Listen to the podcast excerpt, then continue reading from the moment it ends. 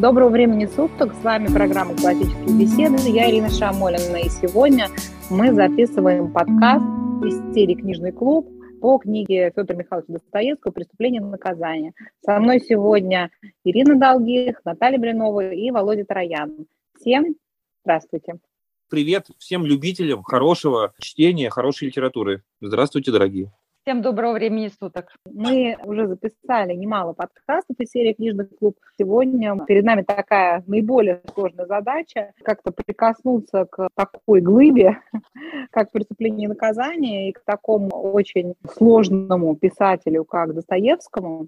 Здесь хочется сказать изначально пару слов о вообще значении Достоевского как русского писателя, писателя с мировым именем, Интересный, касающийся Достоевского как русского писателя, факт, что это, безусловно, самый известный писатель в мире, русский писатель. Более того, очень многие ну, выдающиеся классики западной литературы считали его писателем номер один вообще в мировом уровне, ставили его на первое место среди всех писателей. Да, таких немного. Из знаменитостей с этим был не согласен Хемингуэй, который считал, а, что писатель номер один – это Лев Толстой. Почему так получилось, что именно Достоевский стал самым популярным писателем на Западе сейчас, к настоящему моменту, хотя на то время, когда он жил, популярным, самым известным писателем и в России, и русским писателем на Западе был Тургенев. То есть и Достоевский, и Толстой в России и за границей, они не были настолько популярными. Тургенев это был для них недосягаемый такой уровень по популярности. Исследователи находятся многие во мнении, что есть несколько причин, почему Достоевский стал настолько известным популярным писателем на Западе, что Достоевский очень много заимствовал из западной традиции в своем творчестве по форме. Заимствования были у Диккенса, на него большое влияние оказал Бальзак, которого он переводил. И сама форма исполнения произведения, она западному читателю близка и понятна. Еще один аспект его популярности объясняется тем, что в английском переводе, в французских переводах на европейских языках Достоевского читать просто, по мнению многих, чем на русском языке. Переводчик не может передать специфику такого уникального речитатива, нервного, такого торопливого слога Достоевского, который создает такой эмоциональный фон, тревожный у произведения, завораживающий, да, и не отпускающий читателя, но при этом читать его непросто. У него есть специфика именно языка. И еще один фактор, повлиявший на популярность мировую этого писателя, в том, что его работу «Братья Карамазовы», популяризировал да, по произведению Достоевского «Братья Карамазовы», писал свою работу Зигмунд Фрейд, и через его работу для многих Достоевский открылся как очень значимый, важный, глубокий писатель. Вот, в общем, мы сегодня говорим о самым популярным в мире русском писателе, да, Федор Михайлович Достоевском. Наташ, добавь что-то еще про влияние Достоевского на мировой арене. Я, конечно, мне это любимый писатель. Это и сложно обсуждать любимого писателя, потому что все прекрасно, и вообще просто читайте и читайте. В общем, Достоевский, он, конечно, не только писатель, хотя, безусловно, огромный художественный мир, богатство характеров, образов. И да, детектив придумал не он, но вот такой сериальный детектив. Он у него, конечно, был вынужденный, пожалуй, он же писал в журнал, но вот эта сериальность, она была заложена именно Достоевским и, пожалуй, преступлением и наказанием в первую очередь. Но это не только писатель. Действительно, ты уже упомянула Фрейда, и этим дело не закончилось. Через Достоевского появился также жанр психологической литературы и даже целое направление в психологии, даже, наверное, скорее в философии, экзистенциализм. Он был, конечно, философом. И для меня он в первую очередь, я с ним познакомилась по-хорошему в университете. естественно, его наполнение идеями его книг на меня очень большое влияние оказали. Какое-то дыхание открылось и вообще вкус к философии и к размышлениям вообще про разные идеи.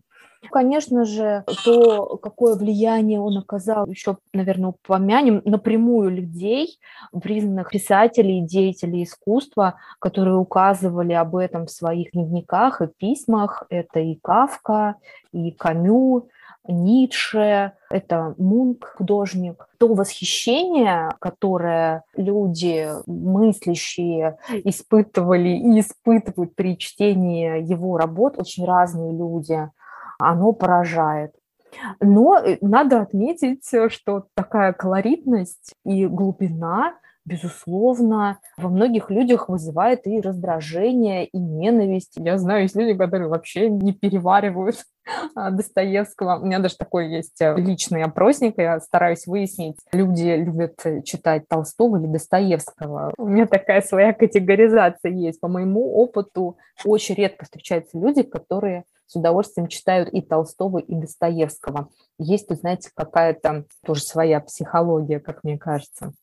Это само по себе интересно и говорит однозначно о чем? О том, что это настоящее искусство, которое можно бесконечно интерпретировать, объяснять, использовать, переосмысливать, принимать или отторгать, бороться с этим или прославлять, но ровно потому, что произведение искусства только один на один. И каждый, кто берет книгу читать, воспринимает ее по-своему, вступает в свой такой диалог с писателем и с произведением. Для меня это самый главный аргумент, что мимо нельзя проходить, и надо читать, анализировать ну, собственное впечатление, потому что вот как откликнется, что откликнется, всегда читаешь про себя книги. И у Достоевского это, конечно, может пугать, потому что те страсти и грехи, которые он показывает, пугают, и больше всего пугает то, когда чувствуешь, что а, это, наверное, мое отражение, если я это вижу, и как-то меня это грызет. Это может, конечно, пугать, но, наверное, и это такой возможный путь к осознанию каких-то своих э, грехов и недостатков. Вот это очень ценно для меня. Такая его честность, открытость и смелое заглядывание в такие укромные уголки души, что прям дрожь по спине пробегает. Да, его произведение можно, наверное, даже в какой-то степени назвать таким психологическим триллером, да, потому что это очень сложно вот, читать Достоевского и не чувствовать, что это как-то влияет на твою душу, прям очень сильно затрагивает. Это, конечно, не легкое, не поверхностное чтение, он так прям въедается тебя. Здесь мне хотелось бы еще пару слов сказать о том, чтобы лучше понимать специфику этого писателя – Безусловно, конечно, философа «Преступление и наказание» поражает своей философской глубиной. Здесь стоит ознакомиться довольно близко, да, ну, я бы не советовала это делать детям, подросткам, но взрослым, да, для собственного понимания я бы вот очень рекомендовала поближе познакомиться с его биографией. Биографией Достоевского, понять, что это был за человек – Здесь станет тогда многое, на самом деле, более понятным, более ясно, что вот эта уникальная атмосфера его произведений, именно такой подбор персонажей, среди которых реально очень мало просто людей такого плана, как Разумихин, там немного. В основном все его герои, они живут на пределе, они живут в какой-то драматической ситуации, и это не было им выдумано как бы из воздуха. Дело в том, что он сам так и жил. Вся его жизнь была такой непрекращающейся драмой, связанной с его характером, который был достаточно по свидетельствам современников, раздражительный, достаточно конфликтный характер, нелегкий характер, связанный с его отношениями с женщинами, много там было сложностей, да, с его игроманией, которая достаточно длительный период была, там почти 10 лет, он страдал зависимостью от рулетки, в связи с этим с постоянной нехваткой денег, с неумением этими деньгами ими управлять, в результате чего он часто оказывался на мели и очень здорово спасла ситуацию, конечно, его последняя, без которой неизвестно бы закончилось. Детство Достоевского он наложил свой отпечаток, он был из обедневшего рода, потерявшего дворянство, которое старался, ну, как считается, многим исследователям, что был дворянский титул в его роду в XVI веке, и его отец очень много работал, чтобы восстановить это дворянство. Он был врачом, который работал в больнице для бедных в Москве, Они жили прямо в этой больнице, и Достоевский, он рос вот в этой понимаете, да, такая достаточно специфическая атмосфера, в которой большое количество людей, этот большой поток людей, нищих, тяжело больных, которые вот в этой больнице лечились, умирали. Его отец был таким человеком достаточно жестким, очень любил свою жену, она рано умерла, ему было 46 лет, он начал пить, страдал алкогольной зависимостью, отослал от себя детей, сам завел по свидетельствам биографов любовницу. Его жизнь оборвалась трагично, его забили насмерть мужики по совокупности причин в его деревне. Черемашня, который упоминается в «Братьях Карамазовых». Очень тяжело Достоевский переживал и смерть матери, и смерть отца. В общем, такое детство было довольно трудным. Когда отдал отец учиться на военного инженера, поскольку это было бесплатно, да, это спонсировалось государством, получалось у него военным инженером быть не очень хорошо, и в этот период он пишет свой первый роман «Бедные люди», который имел большой успех, он много над ним работал. Здесь стоит отметить, что вторая большая работа, которой он имел возможность писать долго, не в торопях, это были «Братья Карамазовы». Основные все прочие его романы, большие произведения, он писал в очень таком большом напряжении. Роман «Бедные люди» имел большой успех критиками. В восторге был Белинский, и Достоевский становится очень популярным. Начинает посещать кружок Петрашевского – его арестовывают за чтение запрещенного письма Белинского Гоголю. Можно об этом почитать. Достоевский сидит 8 месяцев под арестом в Петропавловке, испытывает сильнейший шок, когда была сделана властями инсценировка смертной казни, когда первую тройку уже готовили к расстрелу, в то время, когда уже подняли ружье, приезжает гонец и говорит о том, что государь помиловал этих революционеров, и им заменили смертную казнь на каторгу. Там было 20 или 23 человека, один из них сошел с ума от этой ситуации. Действительно, это тоже, конечно, повлияло на писателя. Он отправляется на каторгу, проводит 4 года на каторге, где не было никакой литературы, кроме Нового Завета, который он постоянно читал.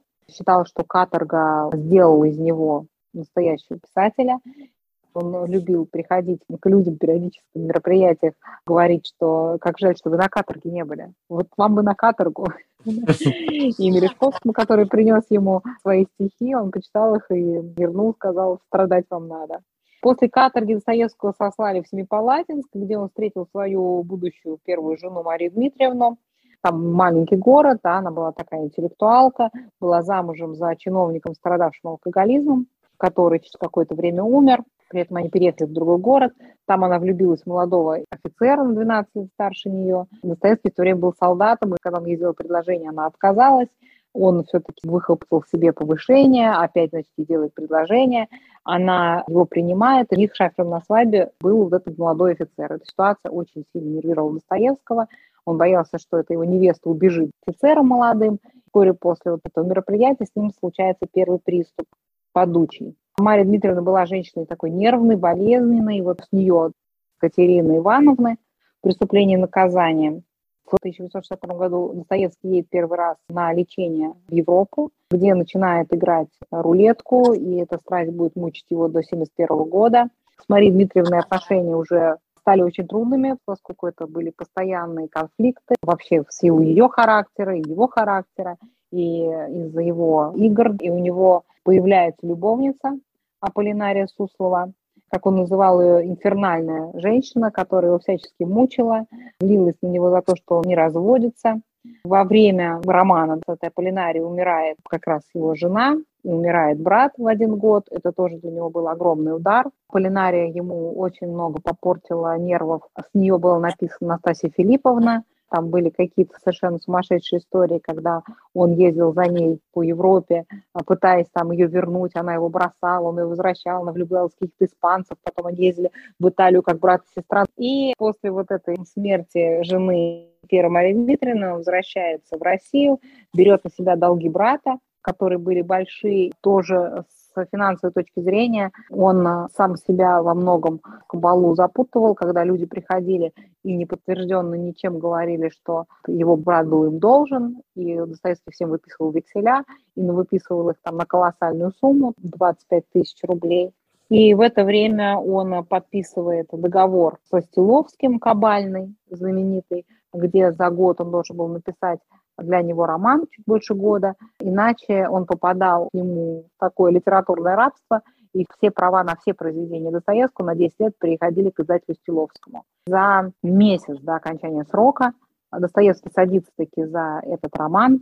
Ему советуют взять стенографистку Анну Григорьевну Сниткину за 26 дней они пишут этот роман, он все-таки сдает Стиловскому. Появление в жизни Анны Григорьевны, наконец-то начинается такая более стабильная жизнь, да, хотя он продолжает еще какое-то время играть в рулетку, проигрывать деньги, и она очень переживает, но порядка четырех лет проигрывает ее вещи личные, просто какой-то кошмар происходит. Но, слава богу, он бросил это дело, и она взяла в руки все его финансовые вопросы и взяла в свои руки издательство его книг.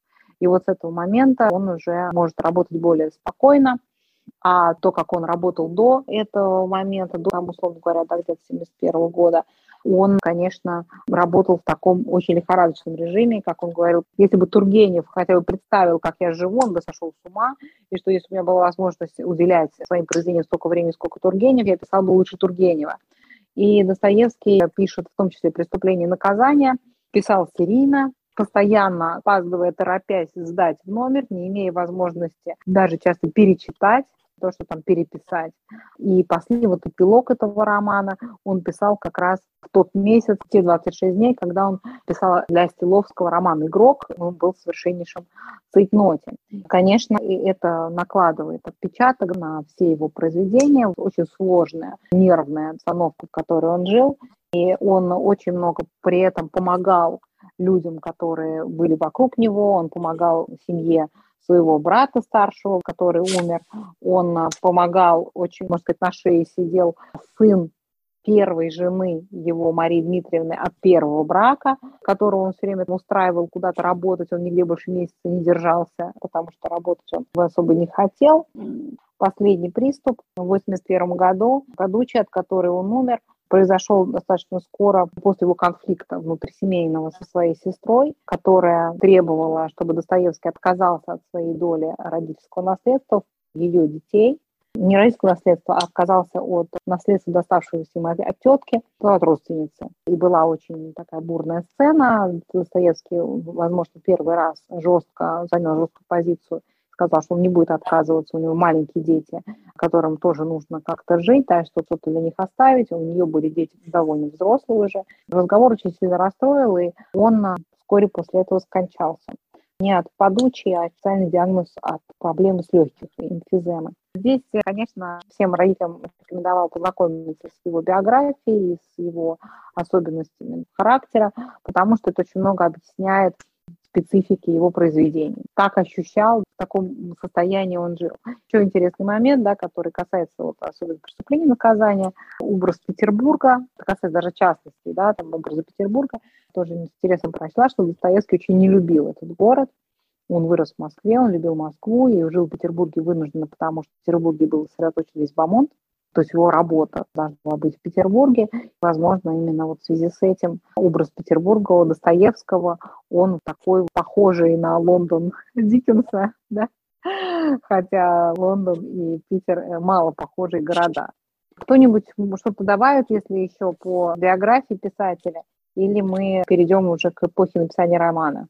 По биографии, наверное, вряд ли. Просто действительно Достоевский – это тот самый писатель, которого начинаешь читать, и его нужно изначально брать в руки после, например, обычного чтива бульварного, а нужно себе ставить некую такую оценку, ну, ты готов познакомиться с чем-то серьезным, ты готов к переживаниям и к своим духовным терзаниям.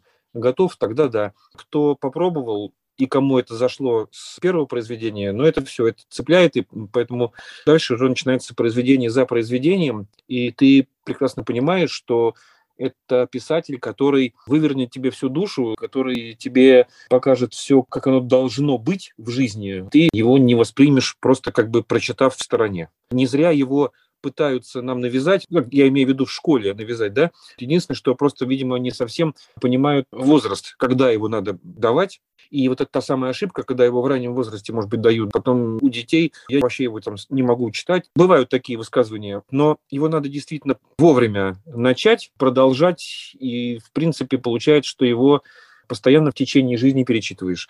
Ну, не нам, как говорится, вам объяснять, потому что, дорогие наши радиослушатели, наверняка вы все в курсе, кто такой Достоевский, и все-таки как-то более-менее знакомы. Ирина вам еще добавила факты, которые действительно должны вам дать более глубокую оценку, потому что одно дело человек, который переживающий, вот так здорово пишет, но когда вы знаете вот эти все исторические факты, ну, это немножко по-другому смотрится сама фигура писателя, как он это переживал, как он это писал.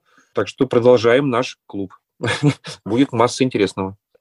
Мне кажется, для вызова еще не безинтересно факт из биографии. Вот Диккенса он точно читал и любил, и доподлинно известно, что, будучи в тюрьме, Достоевский э, читал «Отверженных», или, по-моему, даже перечитывал вот это с большим удовольствием, так вот коротал свои деньки, находясь в тюрьме, и вдохновлялся, очень нахваливал Виктору Гюго. Да, Комплимент ага. Диккенсу, потому что когда он в тюрьме сидел, он же практически был, можно сказать, дож... как он думал, доживал свои последние денечки.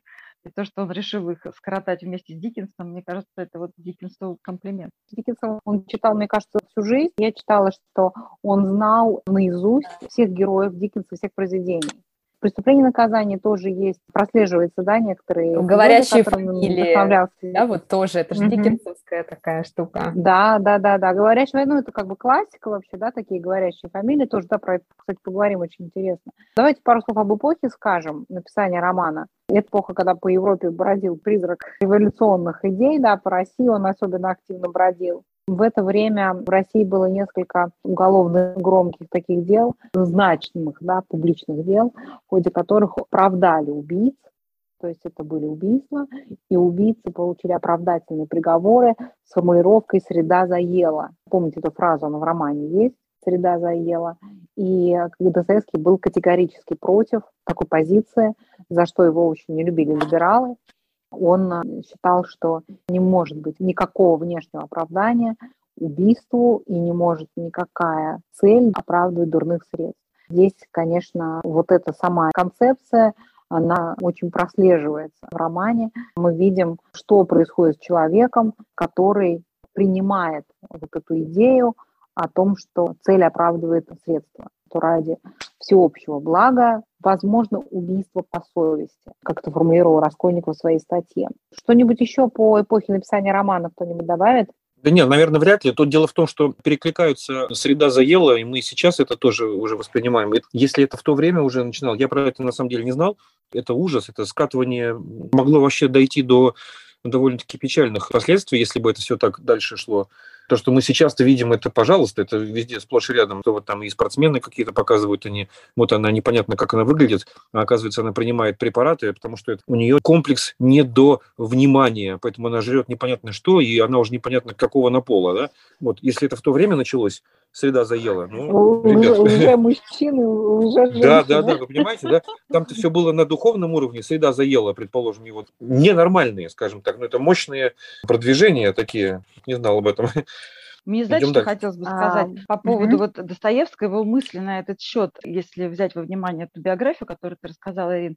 То есть он один из тех людей, которых, можно сказать, среда заела. То есть это человек, который не просто теоретически сидит, рассуждает ты, а это человек, который да, находился да, да. в такой среде и тем не менее остался человеком.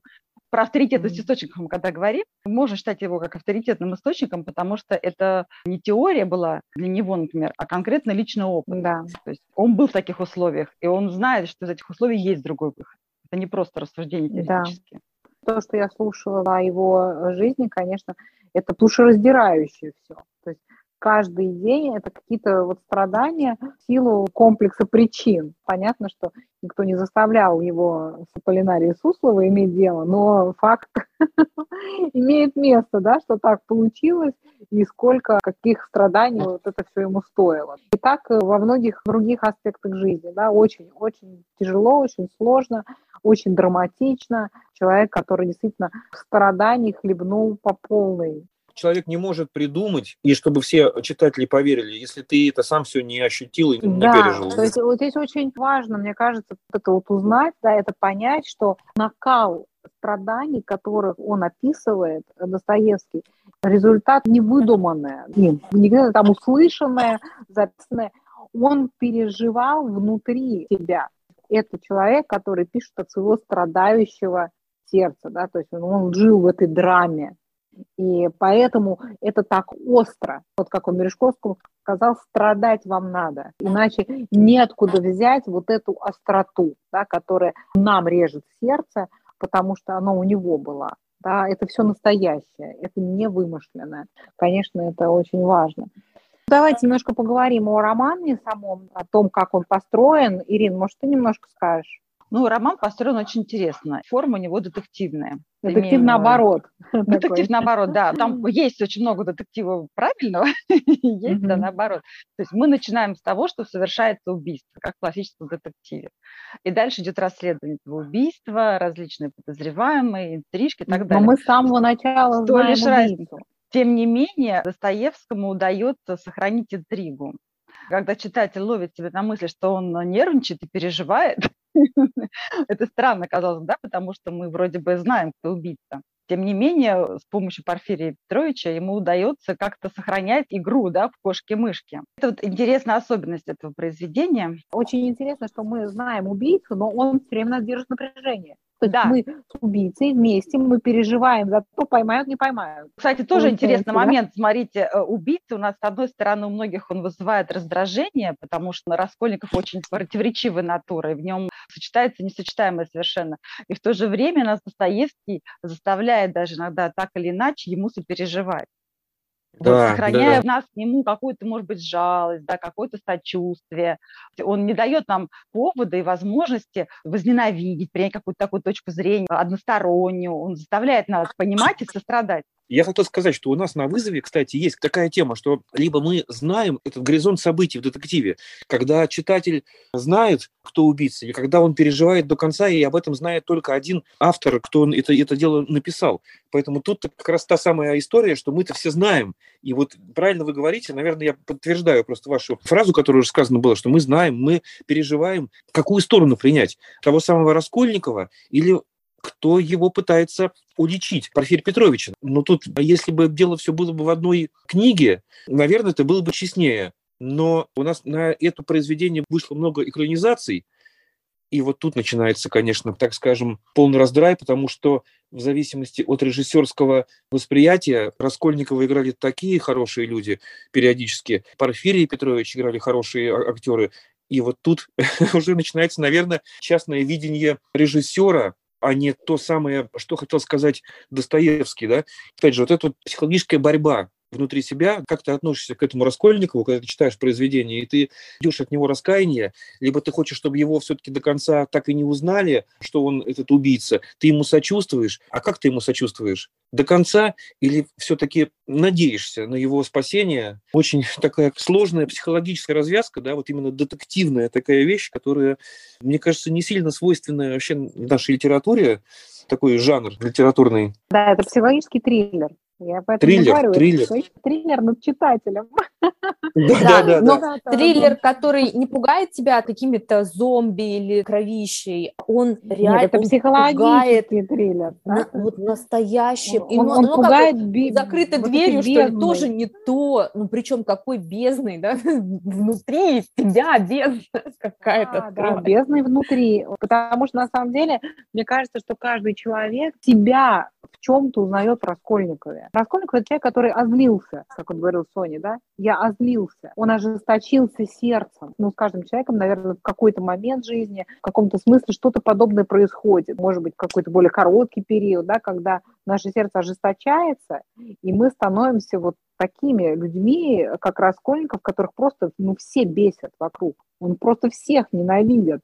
У него все люди вызывают раздражение. Нас шокирует, когда на каторге по отношению к Соне, да, это женщина, которая бросила все, поехала за ним на каторгу добровольно, она его раздражает. Он к ней относится высокомерно. Она даже не знает, он с ней поздоровается или нет. С следующий раз. То есть он ведет ну, просто отвратительно по отношению к ней. И здесь, конечно, каждый может э, себя в каком-то аспекте узнать. И в каждом, на самом деле, из героев мы что-то можем увидеть близкое к нашим грехам. Давайте, может быть, немножко здесь как раз поговорим о героях, об их фамилии говорящий классический прием. Фамилия главного героя, понятно, да, уже Раскольников.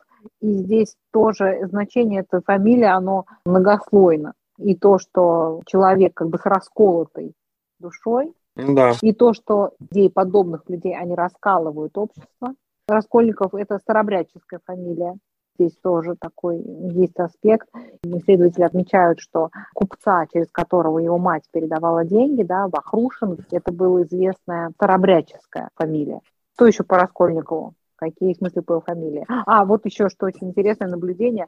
Родион Романович Раскольников. Аллитерация. Аллитерацию, да, с таким Громоподобная такая. Да? Это рык. Рык, да. Рычание, да. такое что-то звериное в этом есть. Звучит страшновато, жутковато звучит. Да? Родион Романович, это подобрано специально, да, вот Достоевский такое. Там же еще, во-первых, имя Родион, оно тоже не сильно простое. Его можно посмотреть. А Романович – это Роман, Роман – это имперское имя. То есть Достоевский не зря дает такие имена. Да? Если Лебезятников, то понятно, кто будет. Да? Фамилии даются фамилии даются имена, чтобы примерно да, чтобы дать, дать направление. Да. Володь, по Родиону, вот ты как раз не договорил. Родион mm. – это же русская форма греческого имени, и Родион mm. греческого обозначает герой. Да. Герой. И он хотел быть героем. Немного не то вышло. То есть тварь дрожащая или право имею, да, оказалась все-таки тварь ну дрожащая. Потом у Раскольникова есть двойники в романе, это известно разработанная теория о его двойниках. Это Свидригайлов. Свидригайлов – это, я прочитала, фамилия латышская, что ли, или литовская, не помню. У нее, вот обратите внимание на очень такое неприятное, неблагозвучное для русского языка звучание. Свидригайлов. Мы даже не можем сказать, что нам неприятно в этой а фамилии, вот, да. да?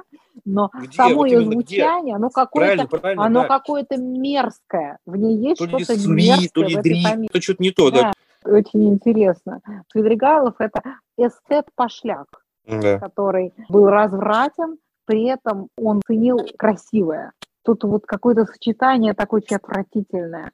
А Лужин в этой фамилии звучит отношение Достоевского к мелкой буржуазии, да, к русскому буржуа. Вот для него это Лужин. Нет, даже вот просто Лужин фамилия, ей даже до Свидригайлова далеко, понимаешь, это у Свидригайлова фамилии есть какие-то амбиции, а Лужин это какая-то такая совсем скользкая, неприятная вещь какая-то вот.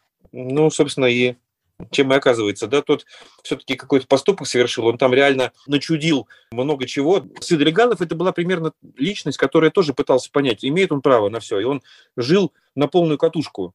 Ну и в итоге там потом закончил. А Лужин – слизнячок какой-то, такой, который… Интересно, да, что Свидригайлов – это человек темной биографией, при этом ни одного доказанного злодеяния. Да. В итоге он совершает самоубийство, потому что все-таки себе стал противен. Вот, а Лужин, он вообще собой совершил. очень доволен.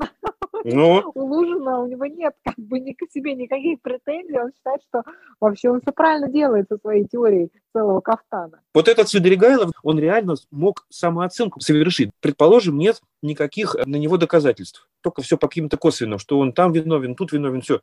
Но это подходит под ту категорию людей, которую пытается вывести или доказать тот же самый Родион Романович называются вот двойниками, да, что мы в них, вот в этих двух, они проявляют собой аспекты его теории о том, что да. есть какие-то люди такие, которые могут себе позволить все. Лужин говорил, что давайте каждый будет о себе заботиться, каждый будет тянуть одеяло на себя, и в итоге у каждого будет целый кафтан, а иначе у каждого будет пол кафтана. Поэтому ради общего блага каждый греби под себя, и будет всем хорошо. Но Раскольников был очень возмущен, и у него это вызывает жуткое раздражение, отвращение, вот эта вот его теория Лужина. Хотя ну, она да. вполне комплементарна к его концепции. Ну, так и Свидригайлов у него вызывает жуткое раздражение. Ему смотреть на это со стороны, ну. проявление этой теории, ему совершенно не нравится он себе выбрал только один экземпляр, подходящий под теорию, который вызывает у него восторг. Это вот он Наполеон. Большой вид издалека.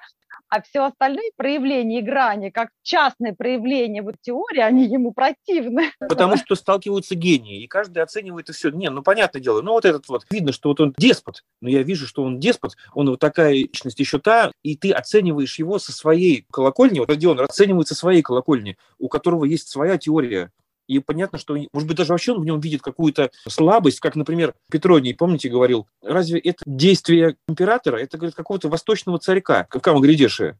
А что, говорит, Нерон творит такое? Да, говорит, фигню он творит. Он сделать не может. Он сделает, а потом тут же объясняется. Не те масштабы.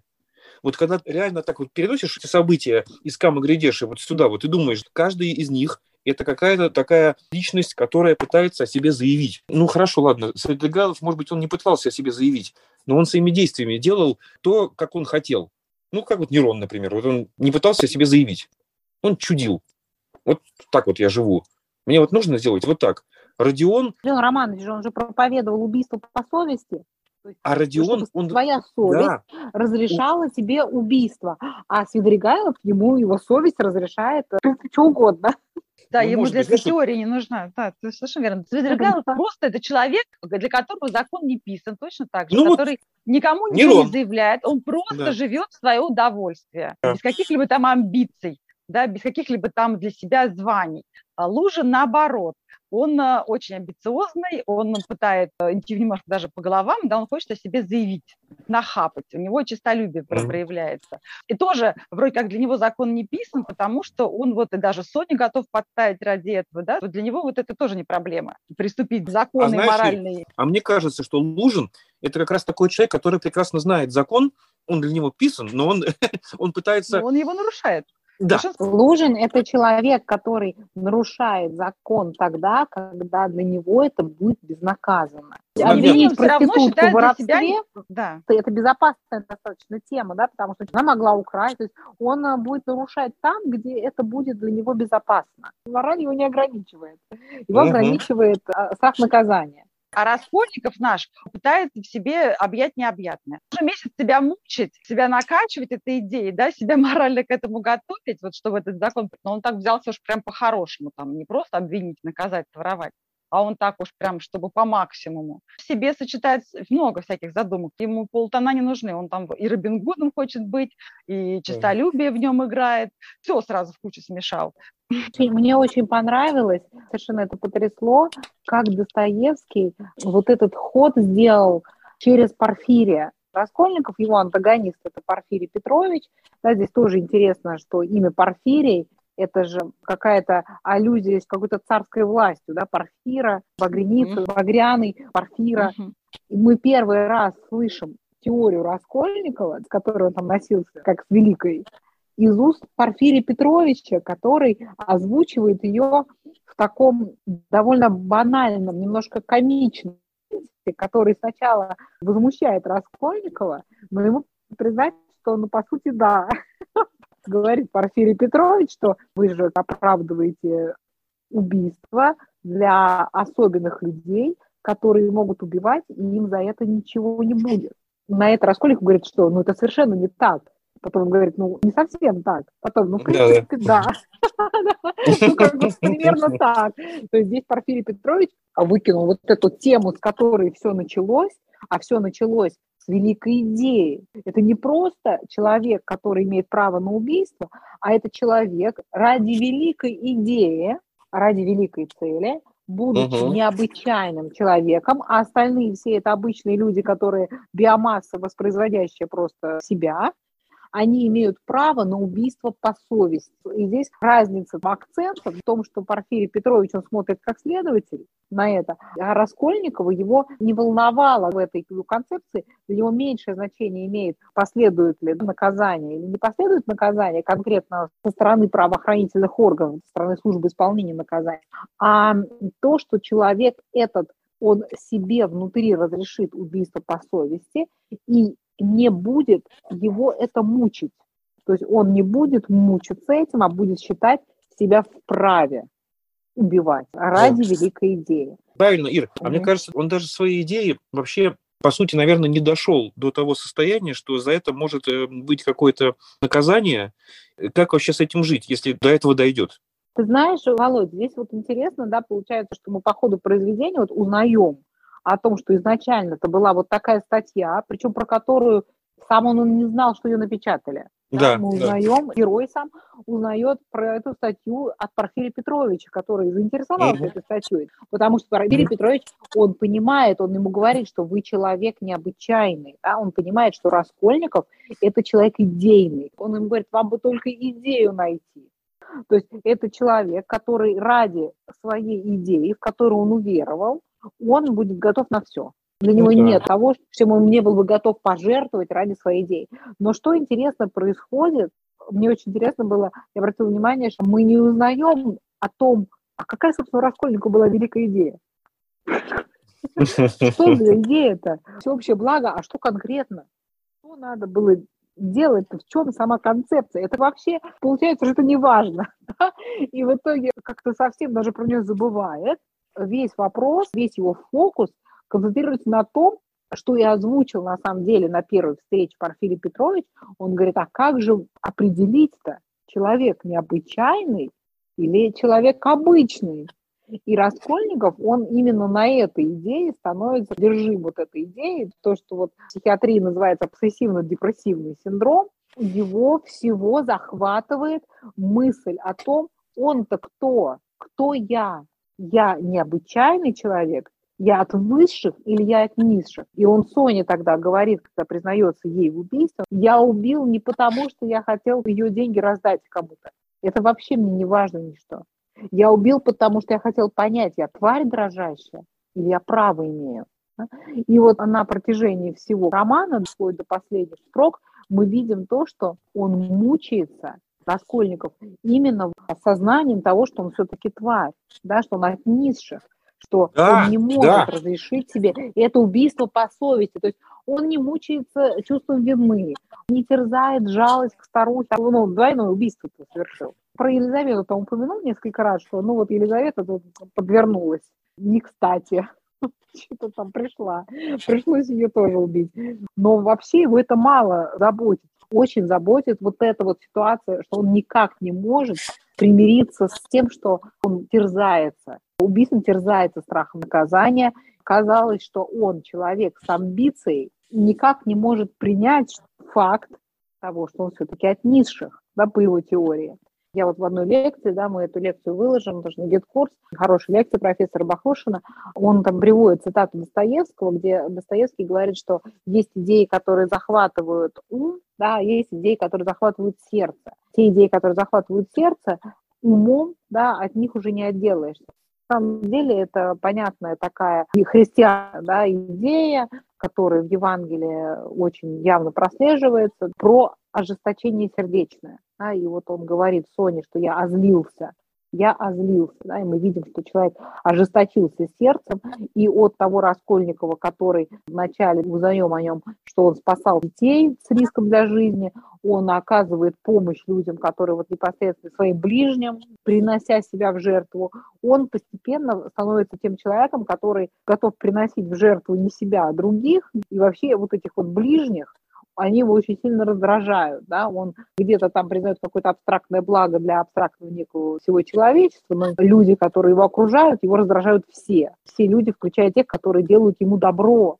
И Разумихин его раздражает, и Соня, и мать с его раздражают все, он не может никого видеть. Очень много, на самом деле, конечно, философских слоев, тут можно об этом долго рассуждать, но вот эта христианская составляющая, она очень явно прослеживается. Мне кажется, еще вот тут хорошо такую тему, например, если с детьми обсуждать его отношение к близким, которые делают ему много добра, и его раздражение на этих близких, э, что это такой контраст, потому что он их явно не считает относящимся к тем, которые право имеют, да, по его теории. И тем не менее, он как эти простые люди, сколько они вокруг себя сеют доброго и ласкового, и любви, сколько вокруг они себя излучают. И мне кажется, это его раздражает, потому что себя-то он относил к высшим, и он такого не может на данный момент. Они вроде такие твари дрожащие, и тем не менее от них больше тепла и любви, чем должно было ну, Да. Это ну, такой да. контраст, мне кажется, он сильно бил ему, наверное, вот по самолюбию, может быть, даже, может быть, по совести. И вот еще мне вот интересна была тема в этом романе, что Таевского нет никогда ни абсолютного зла, его была задумка вообще по жизни написать какого-то христоподобного героя, то есть такое, может быть, абсолютное добро. Но все герои отрицательного никогда не бывают до конца абсолютным злом. То есть во всех из них есть нечто хорошее. Вот интересно, почему он так делает. То есть он пытается нам показать, что ну, нельзя осуждать, потому что в каждом человеке есть образ Божий, да? И вот он есть даже в каждом злодее. И он нам Достоевский все время показывает. Или он хочет показать, что даже добрый человек может докатиться до зла, если не будет бороться с определенными какими-то страстями, своими мыслями, если не будет все время сверять то, что он делает и думает, с определенным эталоном да, христианским. Ну, вот для меня это вообще центральные такие темы. Я вот, Ирин, хочу оттолкнуться, что ты сказала, что не было у него вроде какой-то идеи. Я вот вычитала эту идею, я восприняла это, что все-таки изначально Раскольниковым двигали страдания невинных и беззащитных. Ну, начиная там с первого сна, когда забитой до смерти лошади, образ ужасающий, абсолютное бессилие этого ребенка маленького, который созерцает эту жуткую сцену. Ну и дальше, да, Елизавета, Соня. Наташа, я, я имела в виду, что конкретно что предлагалось сделать-то? Конкретно предлагалось вот. причинить добро человечеству. Какими шагами? И тут, и тут началось. Ну, ну, то есть вот в том-то и дело, да, есть некое перерождение этой идеи, там цель оправдывает средства, но есть еще у Роберта Тена Уоррена, такой американский писатель, уже 20 век, но очень здорово сформулирована вот эта идея, ты можешь делать добро из зла, потому что его больше не из чего делать такой полностью антихристианский взгляд, да, такая некая идея, что добро можно сделать грязными руками, и что спасти вот этих невинных можно, убив каких-то там виновных.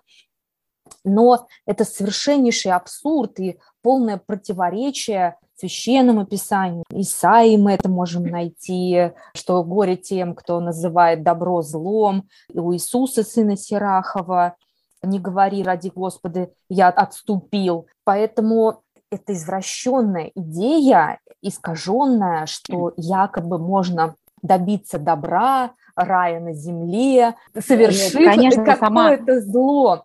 Да, сама идея построения рая на земле – это сатанинская идея, которая была в основе самых-самых древнейших времен всех жесточайших, самых жестоких режимов, да, которые терроризировали просто людей, уничтожали их, ради того, чтобы было всеобщее благо. Как раз в основе всех революций лежит эта идея, что цель оправдывает средства. Здесь вот то, что я хотела сказать, идея Раскольникова о том, что ради общего блага люди от высших могут убивать, непонятно, каким образом этого блага он предлагал достигать. Угу. Ну, политической программы да? у него вот, не было, да, да, идея да то есть не была. было ничего, то есть его вот это озвучивает мысль, да, что эти люди от высших имеют право на убийство по совести, и что он сам хотел узнать, имеет ли он право, ради чего, в чем конкретно эта идея, непонятно. Всеобщего блага, как его достигать-то? То есть какой план дальнейших действий, это как-то вообще остается за рамками, непосредственно конкретные шаги, что надо делать, какая программа, общественное устройство, ради чего все это. Достоевский показывает, мне кажется, это направлено, показывает этим, мне кажется, что на самом деле это не важно. Не важно, какая конкретно подводится под это концепция. Мы будем строить коммунизм или мы будем строить Вавилонскую башню. Это не суть. Суть в том, что цель оправдывает средства. И вот эта сама мысль, это есть сатанизм, да, которая человека превращает в какого-то демона злобного. Достоевский вот и дальше исследует эту тему, она для него очень важна, вот этот некий призыв «назовите зло злом», подспудное, да, вот такое призывает к этому, он ее развивает и в «Бесах» потом, эту идею, ну и, наверное, вершина – это стоит ли вот этот рай на земле слезинки замученного ребенка в «Братьях Карамазова», я прям говорю, у меня мурашки пробегают. Вот этот ответ. Нормальному человеку очевидно, что не стоит. И невозможно из зла сотворить что-то доброе, потому что это зло. И я вот этот некий призыв, может быть, он только ко мне обращен, но назвать злое злым, вот он очень важен. Вот в книгах Достоевского всегда. Да, я согласна, Наташа. Это такой мощный посыл, мне тоже кажется, что не обманывайте себя. да, невозможно прикрыть. Но это неправда, это ложь он поднимает, что это неверно. Потому что тут же у нас революционные идеи тоже гуляют. И, в принципе, история нашей страны показала, что это невозможно действительно. У нас таких раскольников сколько гуляло да, по стране, которые считали, что они власть имеют и могут творить, что хотят во имя доброй цели, светлого будущего. И понятно, что ни к чему хорошему это не приводит.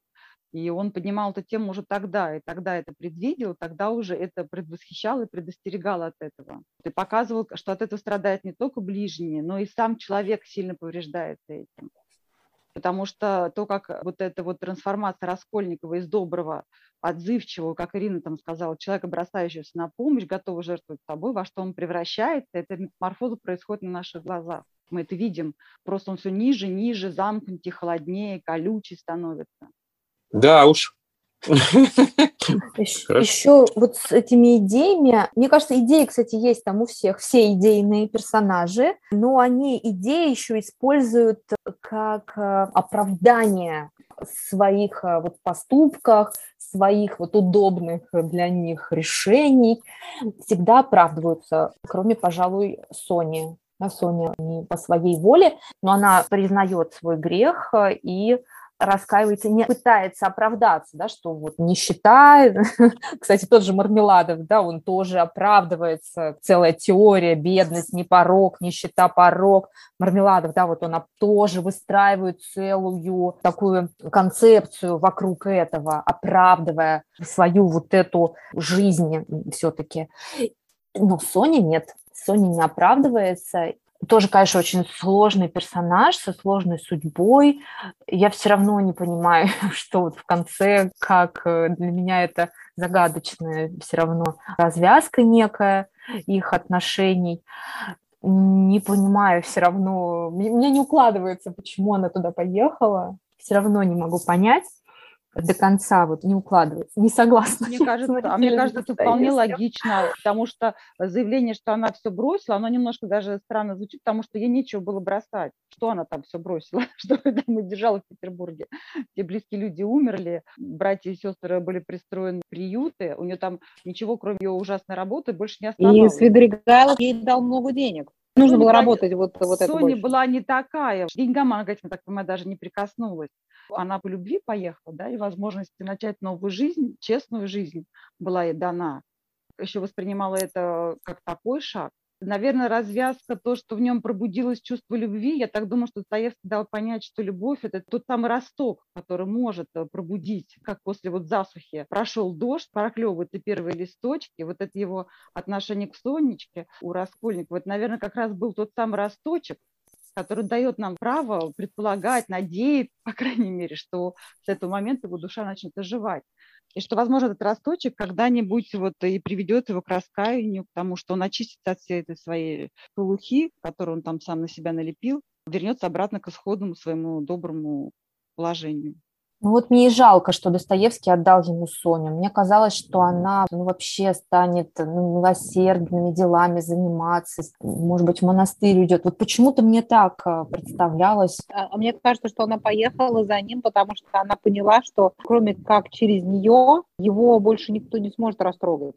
Она единственный человек, которому он вообще был готов как-то разговаривать. И если бы она не поехала, то он бы так и погиб бы в плане гибели души, да, а умер бы в этом ожесточении. А благодаря ей, ее любовь, она его как-то растрогала. Полтора года она его пыталась растрогать, и все-таки вода камень точит. Что-то произошло, а без нее у него просто не было бы шансов. Да, его же даже на зоне его не любили, потому что у него был настолько скверный характер, говорили, что он без Бога человек. Да, то есть там были убийцы, тоже всякие уголовники, которые раскаивались, да, искали прощения Божие, как-то себя считали кающимися грешниками, а его они очень не любили, потому что считали, что он не раскаивается.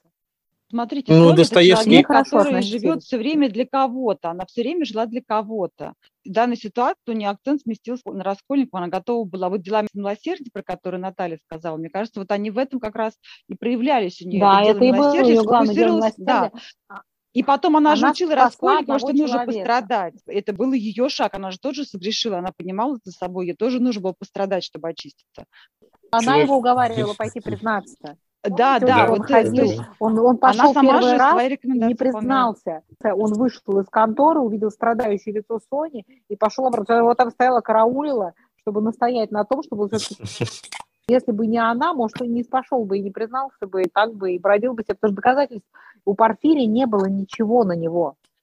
Нельзя было обвинение, обвинение вы... рассыпалось, потому ну, что Да, но как вы себе представляете Достоевского, человека, который сам верующий и вот такие поднимает темы, что как можно бы закончить? Естественно, вот он заканчивает последнюю главу, читают в журнале, дальше полное разочарование, либо наоборот какую-то дают надежду на светлое будущее. Поэтому он так вот делает, что она до конца свою жертвенность продолжает, она едет за ним, он себя ведет, опять же, как он себя ведет, Угу. Такой детектив-роман с э, неким таким незавершенным концом. Каждый остался при своей вере, что победит добро и победит вера в светлое будущее. А так, чтобы если бы взял бы он и наказал, и он сказал бы, знаешь что, родной, все, ты свой выбор совершил, и вот такая справедливая месть восторжествовала, наверное, было бы не христианское завершение как Достоевский накаляет страсти вокруг Раскольникова, в его душе особенно, когда он готов был уже сломаться на допросе Порфирии, готов был уже сознаться, уже выдал себя да, с потрохами своими эмоциями, и вдруг uh-huh. появляется этот герой Миколка. Вот Достоевский его ввинчивает в такой момент, да, казалось бы, прям ну все, это самая кульминация. Уже вот практически с языка уже у Раскольникова сорвалось. Появляется Миколка, и у Раскольникова снова развязаны руки и у него все шансы остаться безнаказанным. В этой связи меня удивило то, что он видит, что человек берет на себя его вину, обрекает да. на каторгу, а его как бы это вообще не волнует, то, что за него пойдет невинный. Нам Достоевский не озвучивает ни одной мысли Раскольника по поводу того, что он станет причиной гибели, возможно, вот этого человека, который да, взял да. на себя вину его. Как это вообще не волнует? Вообще, и он когда даже идет признаваться, у него нет вообще ни одной мысли о том, что, а как же, если я этого не сделаю, да, из-за меня пойдет какой-то другой человек на каторгу. Нет у него а, такого не, совершенно абсолютно. Да, он даже когда к Соне потом приходит, он и говорит, что подождите, может быть, для меня еще не все потеряно, может быть, я еще свыкнусь с этой мыслью, да, что я убила, и, может быть, я еще все-таки да, не тварь. Пусть, пусть отправляется Миколка, а я все-таки смогу спокойно Да-да, я, может быть, что-то все-таки смогу в этой жизни. Достоевский из такой вот его достает рогатульки, да, когда, казалось бы, ну уже все вообще, уже вообще можно спокойно расслабиться, и уже даже если Дригайлов вмешивается, предлагает сбежать, какие-то там деньги начинает подсовывать, ну вот просто вот все уже вокруг, да, вот, чтобы ускользнуть. И все равно Соня своей мягкостью, своей любовью вот это все каким-то образом умудрилась погасить, тоже интересно, это такой феномен, да, как она смогла, вот этой кроткостью своей какой-то, да, как она смогла взглядом одним просто все разрушить, он развернулся, пошел, признался, это просто чудо какое-то. Это вот чудо действия благодати. Это невозможно. С точки зрения логики это просто ненормально. Это не должно было быть. Должно было быть все по-другому с точки зрения разумности. Тут уже совсем другие силы действуют. Да, Достоевский – это писатель, драматург. Монументальный. Монументально. Если уж он какую-то тему взял, так он ее, извините, не просто так взял. Он ее поднимет до большой высоты, чтобы реально в ней погрузиться, копаться и, в общем, не просто все. Да, снова напоминаю, что это, конечно, абсолютный гений, потому что такой написать роман за год, получается, ушли вот эти периодические номера, писал. Да. Это не, Вы знаете, много и, лет писалось. Это и очень сжатые есть... сроки, такую да, глубину, Ир, это ну, невероятно. Ир, ну есть же даже вот вроде бы данные, что в конце он пытался побыстрее его закончить, потому что те же самые контракты на него давили, и кто-то находит какие-то нестыковки, может быть, даже внутри романа, но при всем при этом, что даже если он действительно торопился, и даже если он пытался свести это все делать уже, ну все-все-все там по срокам, но все равно это фундаментальная вещь. Вот даже мы концовочку сейчас пытаемся разобрать и понимаем, что даже если она написана довольно-таки быстро, такая драматическая очень вещь, копаться в себе, копаться в персонажах, это прям вот дорогие наши радиослушатели, дерзайте. Достоевский – это тема для изучения, очень серьезная. Это не для трусов, да, я бы сказала, это для это, смельчаков, да. потому что, вот правильно вы... сказал Наталья, он отражается в каждом человеке. Каждый найдет какой-то да. отклик в себе и ужаснется. Я вот не найдет, согласна, найдет, что да. скажешь, мама дорогая, да, да, да. что-то такое есть. Это действительно удивительно. Возможно, это как раз вот феномен того, что он все пережил сам, И так интересно, uh-huh. как он смог не просто пережить, проанализировать, вытащить, так искренне написать, так вывернуть да, себя вот в своих романах, а, да, не да. стесняться этой искренности, она, конечно, поэтому так людей и задевает. Нет равнодушия к Достоевскому. Его любят или ненавидят. Но так, чтобы прям вот прочитали, сказали, ну, ну такого не бывает. Вы знаете, однажды такая была история очень интересная.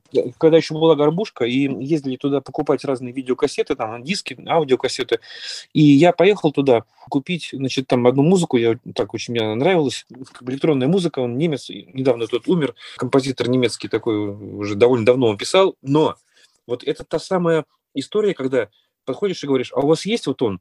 Говорит, нет, Бог миловал. Подходишь дальше, а вот у вас есть? Конечно, все альбомы. Понимаете, вот это примерно то же самое, да? Как бы кто, нет, да ну вы что, не, не, не, только не это самое, да? Как же, как же. Естественно, есть. Естественно, все альбомы. Вы такой ценитель. Взяться за Достоевского, ну, в принципе, если так уж грубо, тоже можно себе поставить такую, а ты тварь дрожащая или право имеешь, да, вот ты хочешь взять и ознакомиться с Достоевским, ты хочешь его изучить серьезно, погрузиться полностью, прям вот проанализировать, вот покопаться в своей душе, ну тогда готовься. Ты сумеешь это сделать?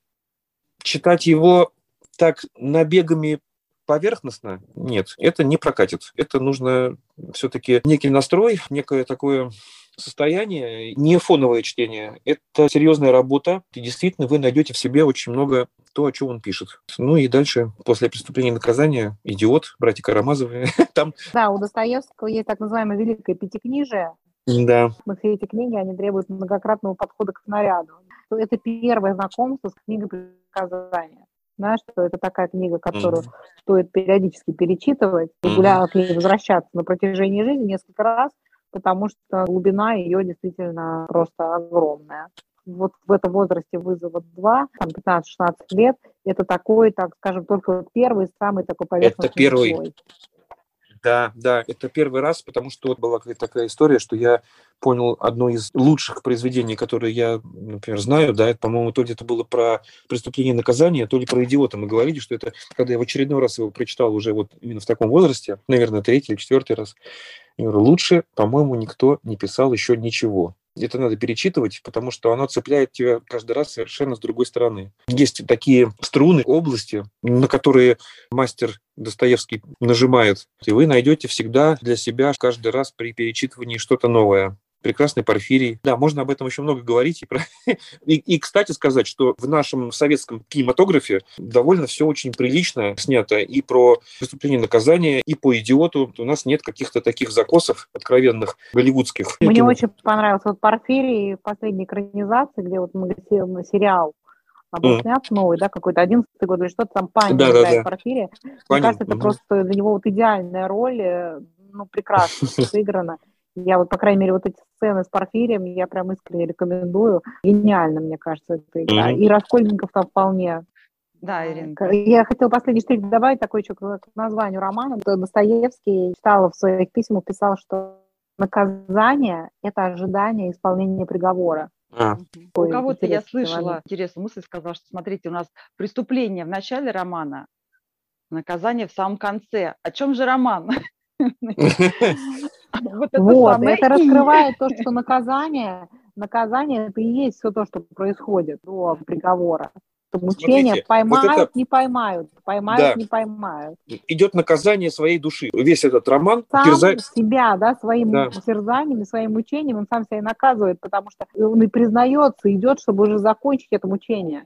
А по сути, да, уже получается, что все, уже у себя так истерзал, что просто, слушайте, давайте все, вот, накажите, я срок этот получу, все как бы обнулю, там, предположим, свое, да, потому что Мне так я будет буду так жить, легче там. жить. Наверное, да. да потому да. что ему так легче, чем отходить и мучиться, ну, да. да, потому что это и есть да. его наказание, которое для него наиболее да, тяжелое. Да, да. Ну хорошо, что-то напоследок еще, Наташ, может, ты, ты хочешь сказать? Я, конечно, хочу. Неисчерпаемая книга.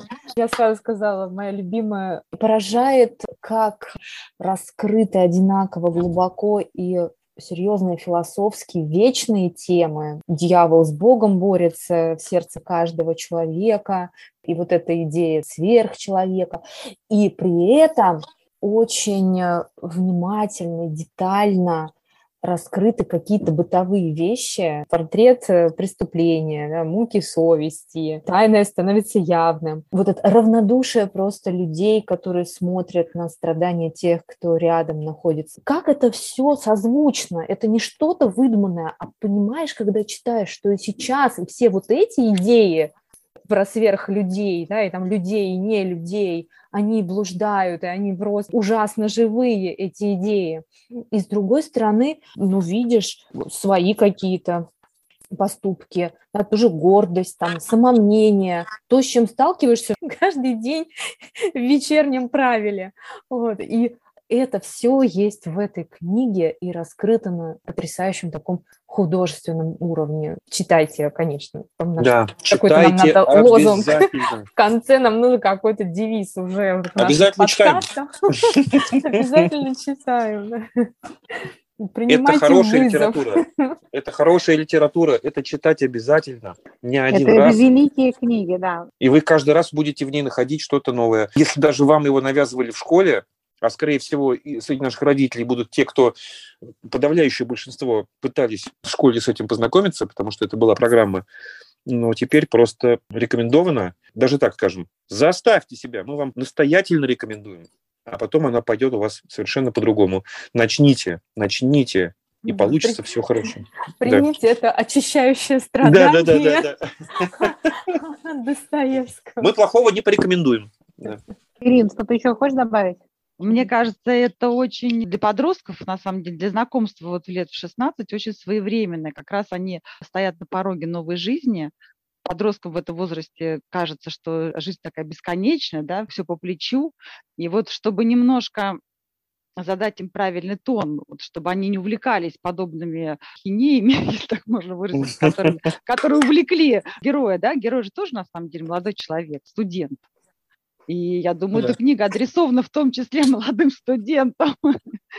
Адресация такая очевидная. В некотором смысле она такая предостерегающая. Книга, да, Ирина, совершенно кажется, согласна. полезно. Абсолютно, да. Да, да, чистолюбие, вот это у молодежи очень ярко прослеживается, вот это желание там карьерного роста, каких-то достижений, и что эта книга показывает, что не все средства хороши в достижении цели, что нужно все-таки все время сверять свои поступки с христианским эталоном, это очень важно, на мой взгляд. И вот, может быть, первое знакомство как раз, может быть, совсем глубоко, конечно, копнуть не получится, там, ребенку 16 лет, но какие-то такие очевидные вещи извлечь из этой книги можно и в этом возрасте, и они должны как-то направить, предупредить. Да, должны, и они да. направят. Но мне кажется, наша задача как родителей, как взрослых, которые с удовольствием с детьми побеседуют об этой книге, это одна из задач наших показать им, и вот это в том числе вопрос. Да, Ирина, совершенно согласна. Я тоже об этом думала, что книга очень полезна для мальчиков, да и для девочек, чтобы лучше понимать мальчиков, да, что может происходить с человеком, который своим самомнением, своими амбициями, да, да, к чему они могут привести. Поиск ответа на вопрос, Наполеон или не Наполеон, как это все выглядит со стороны, очень такая действительно в этом как раз возрасте полезная своевременная тема. Будем прощаться с вами. Спасибо большое. Очень приятно было с вами побеседовать. Всегда такое удовольствие получаю от нашего книжного клуба. Надеюсь, что нашим слушателям тоже было интересно, и мы вдохновили родителей, в первую очередь, на то, чтобы перечитать самим еще раз эту книгу. Да. Спасибо большое. Да, очень была приятная беседа, очень много интересных мыслей. Спасибо огромное. Да, всем, всем пока. Всем до свидания. Спасибо, Ирина, Наталья, Володя. До новых встреч в нашем книжном клубе.